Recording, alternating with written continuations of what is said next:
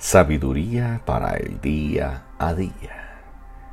Nadie puede servir a dos señores.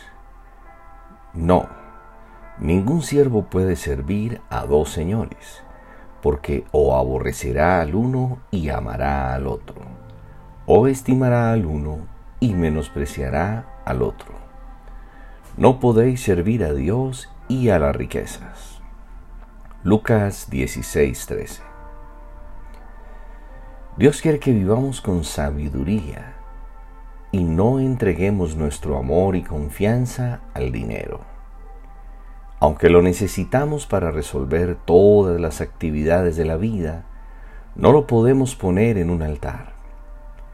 El dinero se necesita para nacer, crecer, estudiar, viajar, vacacionar y hasta para morir. El dinero está en medio nuestro y es parte de nuestra vida. Nos priva o nos privilegia en determinadas cosas según la cantidad que poseamos. Pero Dios no quiere que le pidamos permiso al dinero para hacer su voluntad. El Señor es fiel para proveer todo lo que necesitamos si queremos hacer su voluntad. El Señor tiene bendiciones preparadas para sus hijos pero cuando no somos fieles en lo poco, no podemos entrar en lo mucho que nos ha reservado.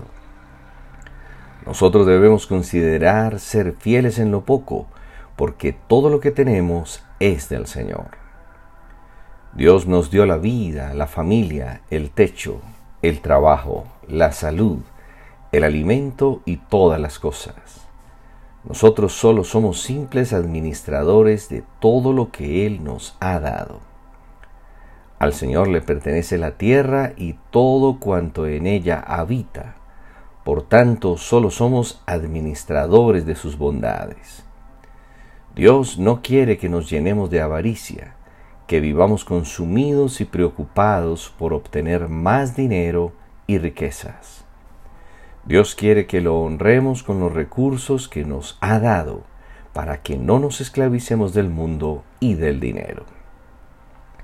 Si el dinero es nuestro amo, nosotros somos sus esclavos. El dinero es un mal amo porque domina hasta hacer que todos hagan lo posible para conseguirlo.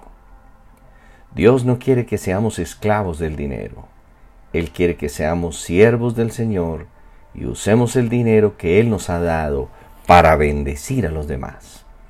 Es por eso que oramos, Padre, reconocemos que todo lo que tenemos te pertenece. Por eso queremos honrarte con los recursos y dinero que nos has dado para bendecir a otros. Queremos ser fieles en lo poco y en lo mucho que hemos recibido de tu mano. Feliz y bendecido día.